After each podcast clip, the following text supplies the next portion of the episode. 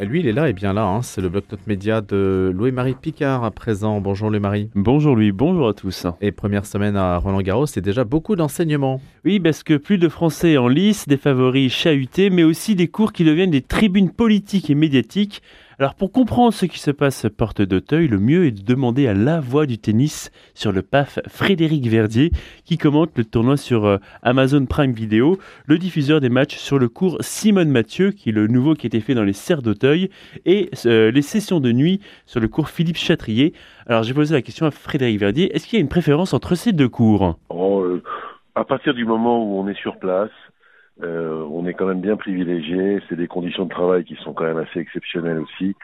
Donc euh, après, c'est la, on va dire le scénario du match qui fait le, souvenir. Donc un, match comme Gaël Monfils qu'on a pu avoir la chance de diffuser contre Baez, l'Argentin, c'était une dramaturgie telle que c'était un moment vraiment formidable.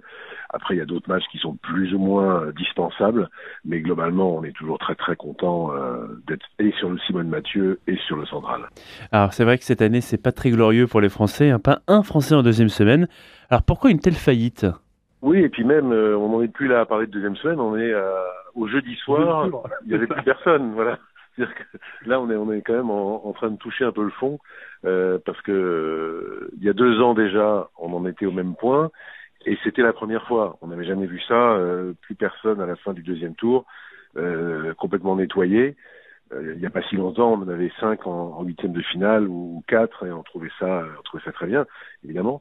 Donc, il n'y a pas évidemment. S'il y avait une explication, euh, ce serait facile et on, pourrait euh, surtout s'y pencher et commencer à, réfléchir tous ensemble.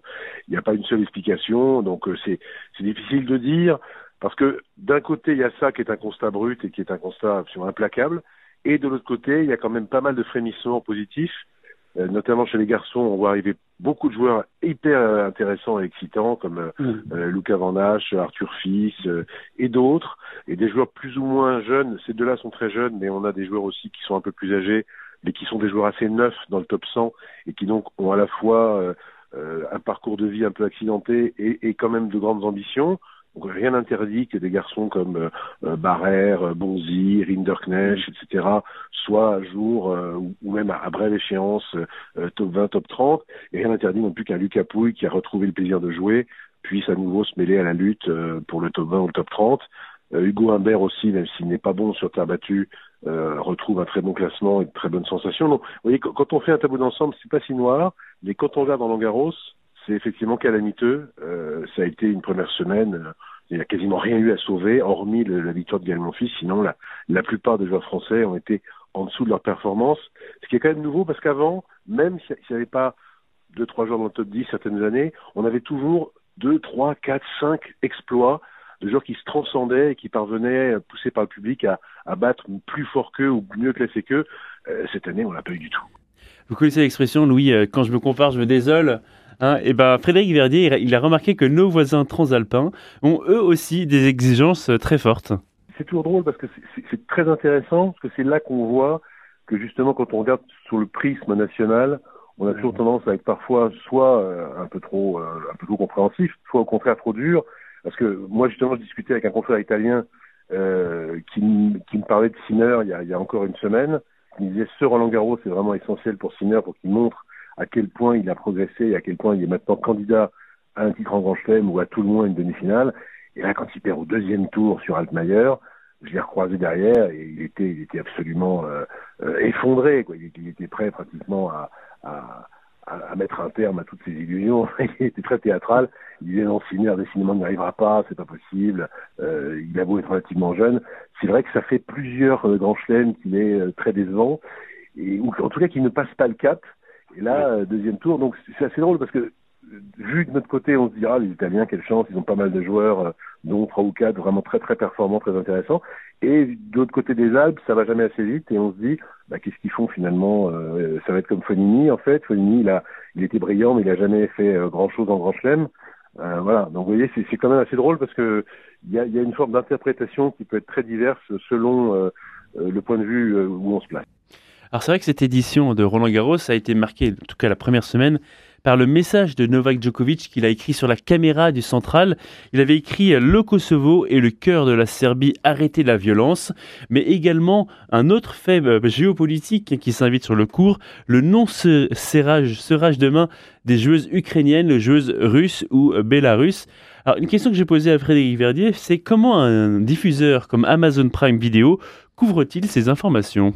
Euh, C'est très différent. Quand c'est Djokovic et le Kosovo, euh, d'abord on ne comprend pas ce qu'il fait exactement, parce que de toute façon le match n'était pas diffusé chez nous, et puis euh, on voit pas exactement ce qui est fait.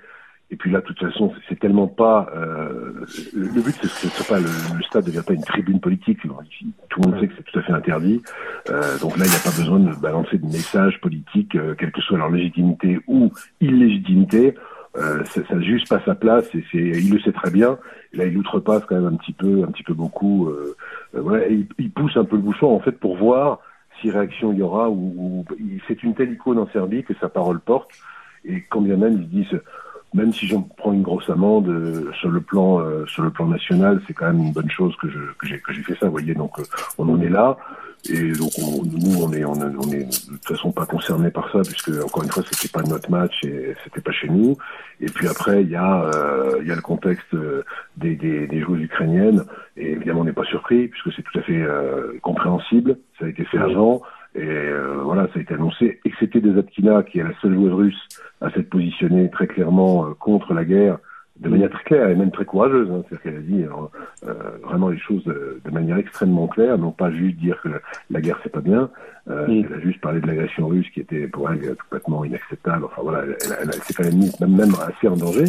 Euh, donc Kazatkina, il y aura poignée de main par exemple quand elle rencontrera une Ukrainienne, ça c'est certain, en l'occurrence Vitalina, mais euh, les autres joueuses russes ou biélorusses, euh, effectivement, sont ignorées par les Ukrainiennes, ce qui est quand même assez facile aussi à, à comprendre, puisque quand vous avez euh, un pays qui est en train de vous, vous, vous massacrer, de vous envahir, bon, bah, forcément, vous n'avez pas forcément une, une, énorme tendresse euh, ou même une compréhension vis-à-vis de, de, de, ressortissants du pays, quand bien même ils n'auraient aucun rôle dans, dans, dans, dans cette affaire euh, c'est évident qu'au pays, là-bas, il y, y, a quand même des choses qui sont plus difficiles à encaisser que d'autres.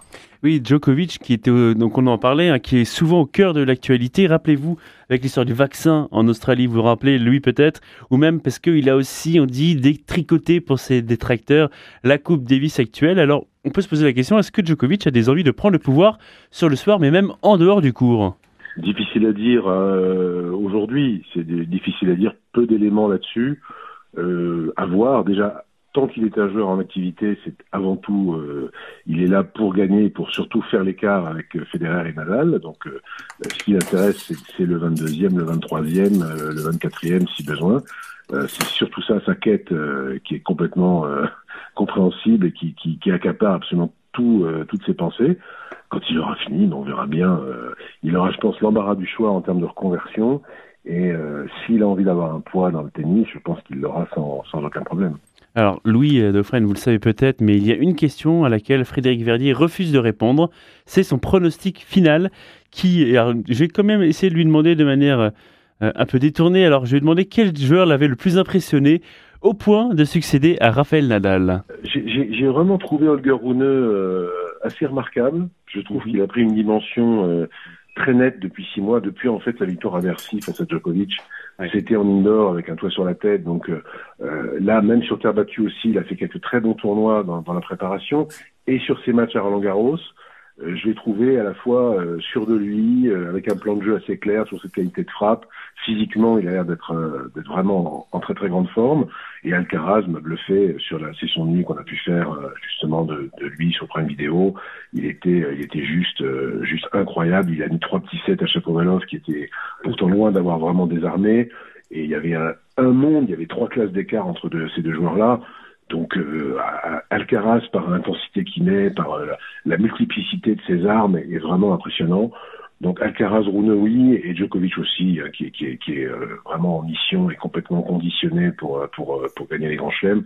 Encore cette fois-ci, ces trois-là me paraissent se détacher, mais une grosse surprise euh, serait pas pour me déplaire et, n'est pas à exclure. Voilà, une grosse surprise n'est pas à exclure. Allez savoir laquelle, en tout cas, euh, on le saura dimanche prochain euh, à la porte d'Auteuil, Louis. Merci Louis-Marie Picard.